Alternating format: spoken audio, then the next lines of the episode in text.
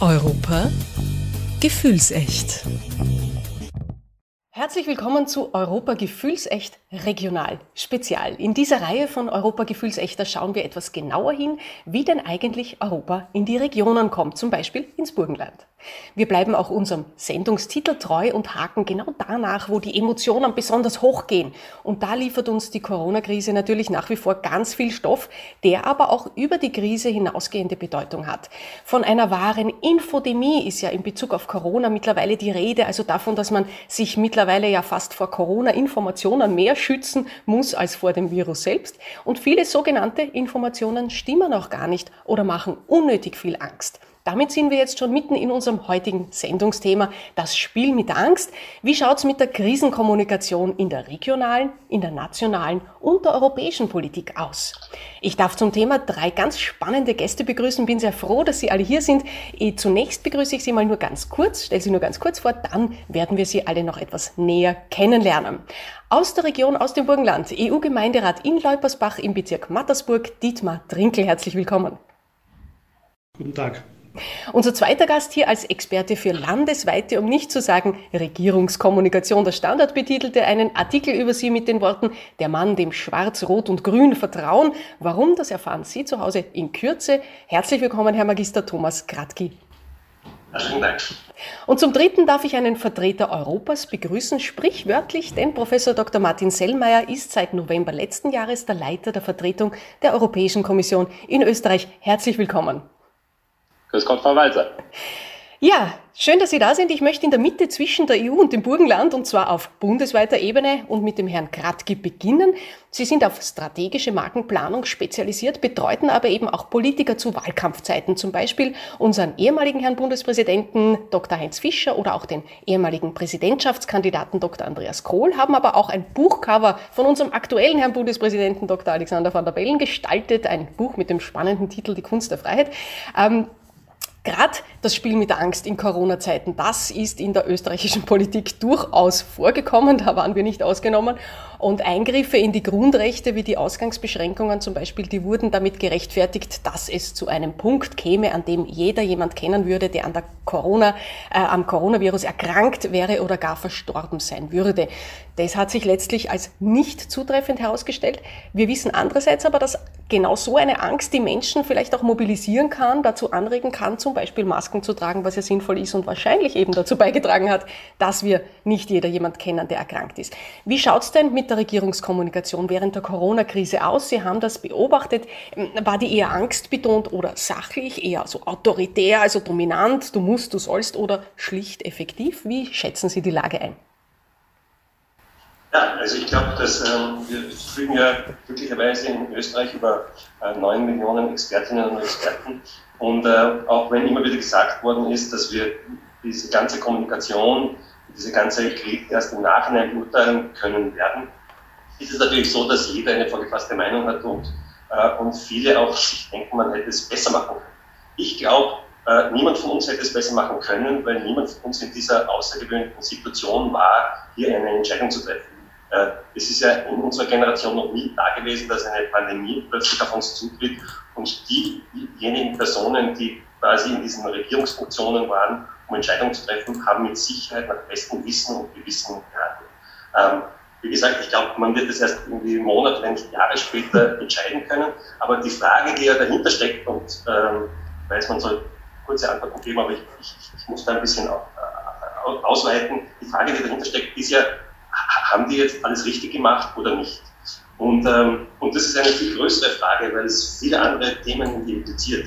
Äh, wenn, wenn die Zeit schreibt, dass, ähm, dass die Auswirkungen der, der, des Shutdowns äh, in 30 Ländern zu einer großen Hungersnot führen wird. Mhm. Äh, wenn über, über 300.000 Tote als Folge dieses Shutdowns äh, in diesen Ländern täglich, täglich 300.000 täglich, dass man spricht über 30 Millionen, dann ist es irgendwie ein bisschen plötzlich das Szenario, wie wenn man mit einem Auto, das nicht mehr bremsen kann, äh, sich entscheiden muss, fahrt man jetzt in eine kleine Gruppe oder fahrt man in eine große Gruppe. Und ähm, wir leben in einer sehr vernetzten Welt. Und äh, die Frage ist auch, warum in dieser so vernetzten Welt ähm, eigentlich irgendwie alles sich auf das Lokale äh, zurück reduziert hat und äh, jede jede, jedes Land, jede Nation für sich selbst entschieden hat und man vielleicht dann geschaut hat, was macht der Nachbar und sollten das nicht auch machen. Aber grundsätzlich wäre ja so eine Pandemie auch die Möglichkeit gewesen, viel näher zusammenzuwachsen, viel mehr äh, unser, unser vereinigtes Europa ähm, zu zelebrieren und, und auch diese Möglichkeiten zu nutzen, die ein das würde ich gleich als Übergang äh, zum äh, Herrn Sellmeier nehmen, den Sprung nach Europa machend. Äh, auch Sie sind ein Kenner der politischen Kommunikation. Sie waren vor Ihrer Berufung nach Wien Generalsekretär der Europäischen Kommission in Brüssel und davor Kabinettschef des ehemaligen Präsidenten der Europäischen Kommission, Jean-Claude Juncker. Wagen wir also bitte jetzt die, den Blick über die Grenzen nach Europa und erinnern wir uns zum Beispiel an die Worte des französischen Präsidenten Emmanuel Macron, der zu Beginn der Corona-Pandemie Mitte März gemeint hat, ich zitiere, wir sind im Krieg. Und mit diesen Worten wurden extrem strenge Ausgangssperren eingeführt, äh, die auch zunächst äh, positiv aufgenommen wurden. Zumindest das Krisenmanagement, dieses Strenge wurde positiv aufgenommen als Klarheit. Wie schaut denn die Lage in Europa aus? Braucht die Politik diese angstbetonte Sprache, um überhaupt die nötige Aufmerksamkeit erzeugen zu können, um Bürgerinnen und Bürger dazu zu bewegen, sich an strenge, unbequeme Regeln zu halten? Oder geht es auch anders?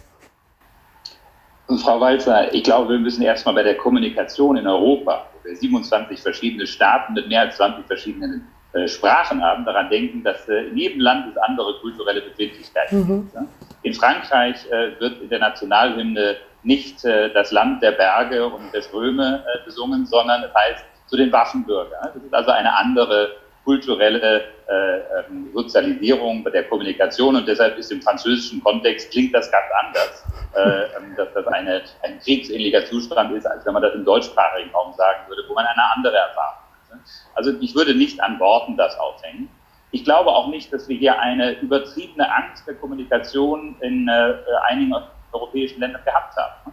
Ich muss sagen, und ich teile da die Auffassung äh, von Herrn Kakti, dass wir hier in den vergangenen Monaten ich persönlich war sehr froh, in Europa zu leben in dieser Zeit. Ich war sehr froh, dass wir in Europa alle in dieselbe Richtung gegangen sind. Dass wir nämlich etwas gemacht haben, was wir in keiner Pandemie äh, der Weltgeschichte getan haben, die menschliche Gesundheit vor die Wirtschaft gestellt haben. Das haben wir noch nie gemacht. Das tun wir als europäischer Kontinent, weil A, wir uns das leisten können. Wir sind der wohlhabendste Kontinent. Und zweitens, weil wir ein gesundes Verständnis von Werten haben, jedenfalls im großen Ganzen, wie man äh, abwägt, individuelle Freiheit und der Schutz des menschlichen Lebens. Und das ist im Großen und Ganzen, auch wenn natürlich überall Fehler gemacht wurden. Keiner war auf so eine Pandemie vorbereitet, keiner weiß das vorher genau, ist das ganz gut gelaufen. Wir hatten eben nicht die Kommissionspräsidentin Ursula von der Leyen, die aus Brüssel getweetet hat, befreit Österreich, ja? so wie das äh, ein äh, Bewohner eines, einer Regierungspräsident auf der anderen Seite des Atlantiks gemacht hat. Wir haben auch nicht äh, ähm, mit, mit, diktatorischen Mitteln den Kontinent äh, geschlossen und alle zu Hause eingesperrt, sondern das, was wir hier Lockdown nennen, ist nicht vergleichbar mit dem, was der Lockdown in Wuhan in China war. Also im Großen und Ganzen war das, glaube ich, hat das ganz gut funktioniert. Ich glaube, es war auch richtig, dass wir in einzelnen Regionen in Europa unterschiedliche äh, Varianten äh, mhm. der Krisenmaßnahmen getroffen haben. Denn die Krise ist unterschiedlich in Europa angekommen und deshalb sind unterschiedliche Maßnahmen in der regionalen Unterschiedlichkeit angemessen gewesen. Wir haben ja einen Gemeinderat dabei. Und ich glaube, jeder weiß das genau. Also ich kenne das aus meinem Heimatland Deutschland. Ne? Da wird der, der deutsche Gesundheitsminister hat fast gar nichts zu sagen.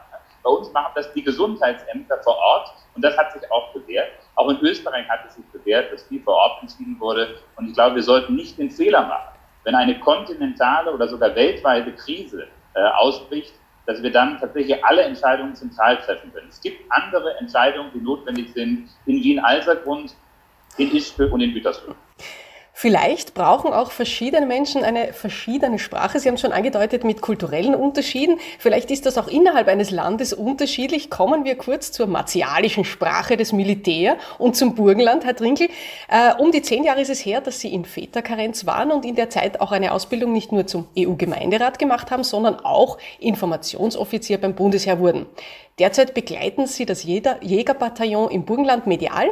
Äh, das ist sehr aktiv in der Covid-19-Krise, noch äh, voraussichtlich bis Ende Juli. Und das Ganze tun Sie auf freiwilliger Basis in Ihrer Funktion als Offizier für Öffentlichkeitsarbeit und Kommunikation. Ich traue mich also Ihnen jetzt ein paar heikle Fragen zu stellen zum Thema Kommunikation im Bundesheer. Und was können wir davon lernen? Können wir das ähm, etwas davon lernen? Äh, ich selber kenne das Heer ja, ich gestehe, nur aus den Filmen.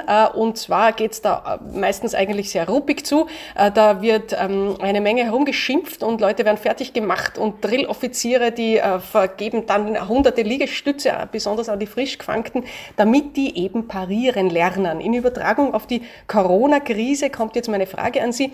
Brauchen vielleicht manche Menschen in der Bevölkerung diese Angst vor der Bestrafung, damit sie überhaupt eine Maske aufsetzen? Braucht es eine Sprache der Angst, damit die Leute tun, was sie tun sollen? Zunächst möchte ich einmal Danke sagen, dass ich hier an diesem Format teilnehmen darf als, als EU-Gemeinderatsmitglied und hier eingeladen wurde und meine Erfahrungen dazu einbringen kann. Und für mich ist das hier eine ganz neue Erfahrung und die Erfahrungen, die Sie gemacht haben, wenn wir schon über Erfahrungen im Bundesheer sprechen, dann hören sich das für mich nach vergangenen Zeiten aus alten amerikanischen Vietnamfilmen an, die es so sicher nicht mehr gibt. Äh, ich möchte es vielleicht, ich möchte es vielleicht mit einem, ich, ich nehme das nicht nur jetzt in Bezug auf Bundesheer oder als EU-Gemeinderat, das kann man für viele Situationen anwenden. Äh, ich nenne das das Kaffeehefel-Prinzip, was was ist es? Also ich stelle zwischen uns zwei ein Kaffeeferl hin und äh, bitte uns beide, beschreiben wir uns das Kaffeeferl gegenseitig. Wir sprechen im Prinzip über die gemeinsame Sache, über ein gemeinsames Ding. Ich sage Ihnen zum Beispiel, das Kaffeeferl hat jetzt eine Farbe blau, der Henkel ist auf der rechten Seite, ich sehe ein Firmenlogo und einen markanten Spruch vielleicht drauf und Sie werden mir aber entgegnen, Sie sehen die Farbe Blau, da sind wir noch einer Meinung vielleicht, aber dann werden Sie mir sagen, Sie haben keinen Spruch drauf, Sie haben das, äh, den Henkel auf der linken Seite und da fängt es schon an, hier divergent zu werden. Also was will ich damit sagen? Es bedarf äh, immer mehrere Seiten, die man sich anschauen muss. Nicht nur zwei, manchmal auch drei und mehrere, denn jeder sieht nur seine Seite und das führt sehr oft zu Missverständnissen und zu Kontroversen. Und ich nenne das auch immer so schön, ein Blick über den Tellerrand ist, ist nie schlecht, wenn man den machen kann oder machen soll. Äh, konkret jetzt zu Ihrer Frage, braucht es eine Sprache der Angst? Meiner Meinung nach leider teilweise ja. Denn nur mit diesen Bildern im Kopf, die erzeugt werden durch die Sprache der Angst, schafft man es wahrscheinlich hier komplizierte und sehr komplexe Themen, wie hier in unserem Fall die Corona-Krise, die wir besprechen, zu erklären. Es braucht aber auch gewisse Rahmenbedingungen, die eingehalten werden müssen. Und wie wir schon gehört haben, es hat jedes Land seine eigenen Rahmenbedingungen. Ich bin froh, in Österreich zu leben. Äh, es wurde auch immer wieder das schwedische Modell angesprochen. Wenn ich mir heute die Zahlen angeschaut habe, ich bin mir nicht sicher, ob wir in Österreich um 4.500 mehr Tote haben wollten. Also nur mal, um die Zahlen zu vergleichen.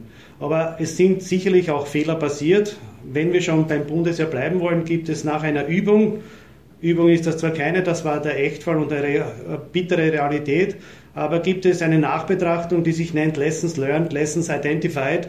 Das heißt, sollte es jetzt dazu kommen, dass noch eine zweite Welle kommt, weil der SARS-CoV-2-Virus ist ja noch nicht behandelbar, dann kann man es zukünftig besser machen und kann aus den Fehlern, die jetzt gemacht wurden, sicherlich lernen und das ganz anders umsetzen und für die Zukunft anders äh, dementsprechend beurteilen. Sehr wünschenswert. Da beginnen wir gleich die zweite Fragerunde äh, bei Ihnen. Als EU-Gemeinderat, wie kommunizieren Sie denn da Europa eher angstbetont nach dem Motto, ohne EU können wir gleich baden gehen, oder eher zuversichtlich nach dem Motto, durch die EU, da konnte und kann sich das Burgenland erst einmal so richtig gut entwickeln. Wie machen Sie das? Also ich versuche als EU-Gemeinderat hier sehr viel mit Geschichten und wenn vorher diese Bilder im Kopf genannt wurden, dann versuche ich auch hier mit Bildern im Kopf zu arbeiten, in dem Bezug allerdings mit sehr positiven Bildern im Kopf bringe aber auch sehr bewusst Negativbeispiele in persönlichen Gesprächen ein. Ich darf hier zum Beispiel nennen, äh, jeder wird sich erinnern an die Gurkenkrümmung, die berühmte, oder an die Käsekreiner-Thematik, an die Marmelade. Warum dürfen wir jetzt nicht mehr Marmelade sagen? Oder warum will uns die EU Salzstangen verbieten? Und ich versuche das immer dann im persönlichen Gespräch aufzuklären und dass nicht immer die EU daran schuld ist. Weil es ist immer leicht, der EU immer für alles die Schuld zu geben, weil ich kann leicht nach oben eskalieren. Vielleicht ein Beispiel, wenn ich jetzt zum Beispiel ein Problem in der Gemeinde habe, gehe ich zu meinem Gemeinderat und sage ihm, folgendes Problem liegt vor. Der wird mir sagen, vielleicht der Herr Bürgermeister ist schuld. Der Herr Bürgermeister kann natürlich sagen, der Bezirk ist schuld. Der Bezirksrat oder Landesrat kann sagen, das Land ist schuld. In unserem Fall vielleicht das Burgenland. Der Landeshauptmann kann das wieder sagen, äh, der Bund ist schuld und dem Bund bleibt nichts anderes über. Er eskaliert das weiter an die EU hinauf. Und das ist das Ende der Fahnenstange. Hier geht nichts weiter und die EU bleibt damit auf der Strecke. Aber den Bürgerinnen und den Bürgern im in Europa und vor allem in Österreich und im Burgenland speziell muss schon auch bewusst gemacht werden, dass die EU nicht ohne seine Mitglieder entscheidet. Und wir sitzen ja alle in gemeinsamem Boot und auch beim Thema Burgenland konnte sich erst durch die EU-Debatte, äh, durch die EU richtig entwickeln. Eine ganz klare Antwort ja. Allerdings möchte ich da noch dazu erwähnen, es gibt hier leider eine, eine gewisse Neid- oder Missgunstdebatte. Äh, wenn ich das vergleichen darf, zum Beispiel mit südlichen Ländern, Italien zum Beispiel, ist mir ganz stark in Erinnerung geblieben ein Bild, äh, das ich in meiner EU-Gemeinderatsausbildung lernen durfte. Wenn wir zum Beispiel ein Weingut in Italien haben und schauen uns das an, das ist mit EU-Geldern gefördert worden, hängt das Schild EU-Förderung oder die EU-Flagge ganz sicherlich markant irgendwo beim Eingang. Wenn wir das in Österreich oder im Burgenland vielleicht ein Weingut haben, das hier mit EU-Geldern gefördert worden ist, hängt dieses Schild wahrscheinlich nicht irgendwo beim Eingang, sondern hinter der 37. Flasche im dritten Regal links. Und da ist es schon wichtig, auch hier äh, das Ganze doch mehr positiv zum Ausdruck zu bringen.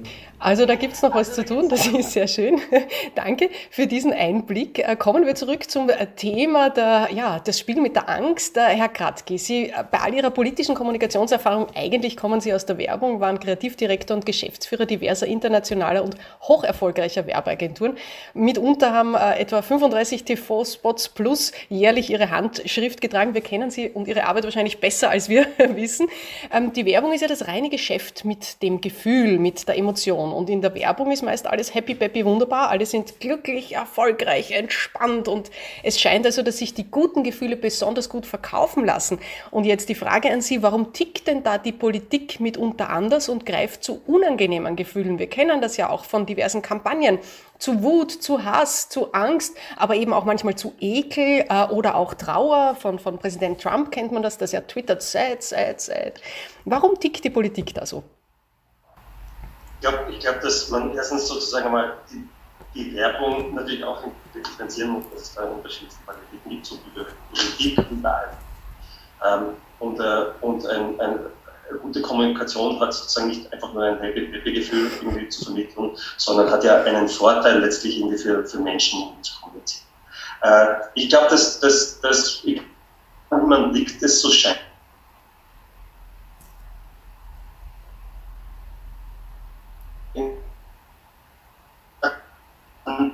Quasi seine, seine Handlungen und seine, seine äh, äh, Kommunikationsziele danach richtet. Also ich habe hab, mehrere Bundeskanzler betreut, viele Minister, äh, Ministerien und Parteien. Und ich habe auch erlebt irgendwie, dass Minister ihre Meinung unter 80 Grad ändern, nachdem sie die Meinungsforschung gelesen haben, weil sie plötzlich sehen, irgendwie, das kommt besser.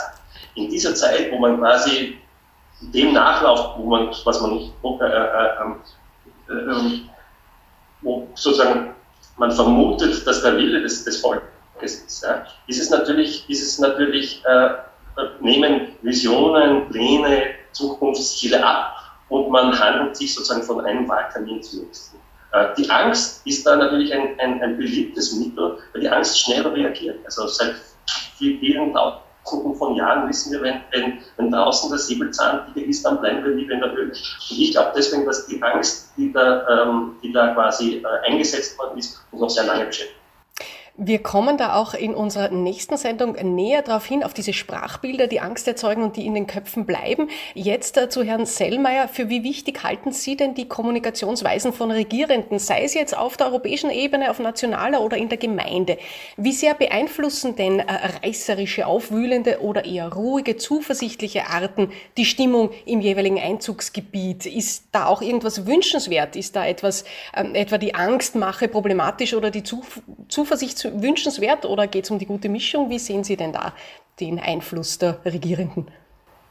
Wir haben ja in der Europäischen Kommission den Blick auf äh, die Reaktion von 27 mhm. Regierungen auf diese Krise. Und da fällt mir doch etwas auf, Frau Walter. Wir haben Gott sei Dank in Europa niemand, der wie Herr Trump getweetet hat. Mhm. Das, was Sie eben da zitierten, also das dürfen wir nicht verallgemeinern. Es gibt niemand in Europa, keinen in der Verantwortung, der auf diese Weise Angst erzeugt hat. Alle Regierungen in Europa haben äh, überwiegend sehr, sehr verantwortungsvoll kommuniziert. Und natürlich muss man in einer solchen Krise an die Verantwortung der Menschen und an ihre Solidarität haben. Äh, und natürlich ist es richtig, das nicht nur mit Respekt und Sorge und äh, auch die Gefahr realistisch äh, und transparent zu schildern, sondern auch positive Bilder zu erzeugen. Aber dass man hier den Leuten sagt, Achtung, es ist ernst, ich glaube, das ist sehr wichtig. Und äh, äh, dass man jetzt danach sagt, das war übertrieben, es sind ja gar nicht so viele gestorben.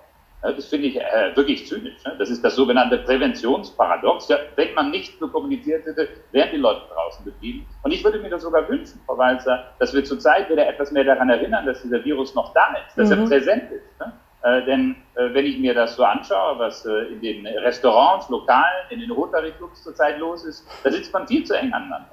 Äh, wenn ich mal ein positives Beispiel äh, erwähnt habe, ich fand hier in Österreich, man kann immer Kritisches äh, sagen, ich bin auch manchmal kritisch, äh, wenn wir über Finanzfragen reden mit der österreichischen Regierung, aber die Kommunikation äh, in dieser Krise war eigentlich sehr, sehr erfolgreich.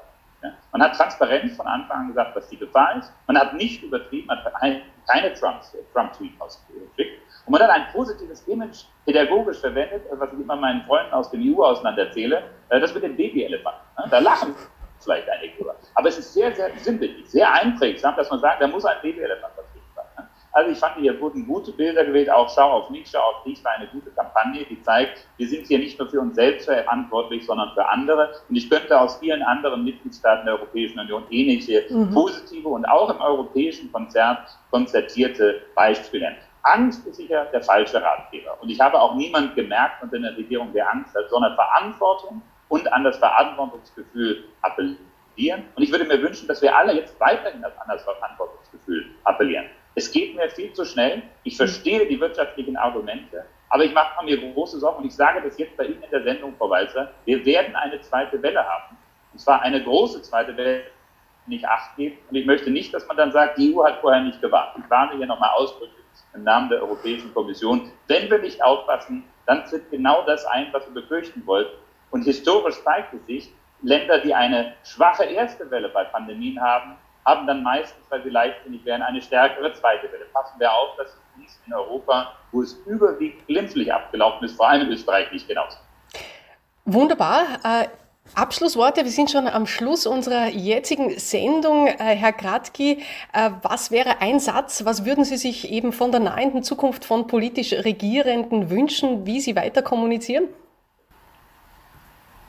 Ich würde mir wünschen, dass, dass das Idealbild des Politikers wieder, äh, ähm, wieder moderner wird, nämlich dass man äh, eine klare Vorstellung hat, was man äh, äh, der Gesellschaft, am Land, an der Zukunft verändern oder bewahren will und dass man danach quasi überlegt, wie man, wie man kommunizieren muss, damit man, damit man auch die Maßnahmen quasi versteht und nicht sozusagen einem, einem, einem Bild folgt, äh, das, das nur durch den nächsten Wahlkampf. Mhm. Herr Trinkel, äh, wie schaut es bei Ihnen aus? Was wünschen Sie sich da im Burgenland besonders? Wie soll weiter kommuniziert werden, gerade auch in Bezug auf Corona, das ja noch nicht vorbei ist?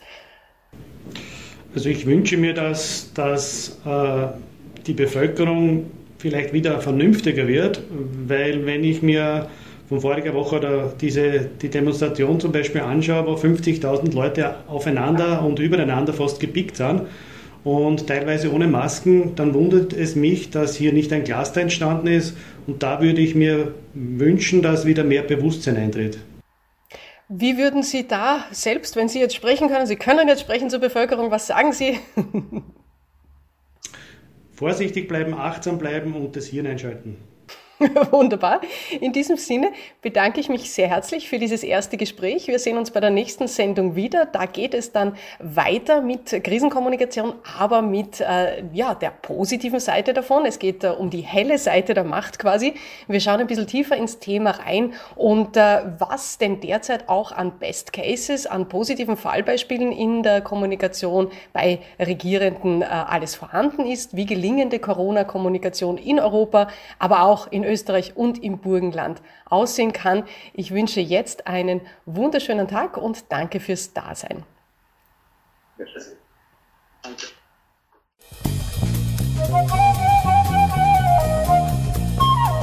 Europa gefühlsecht.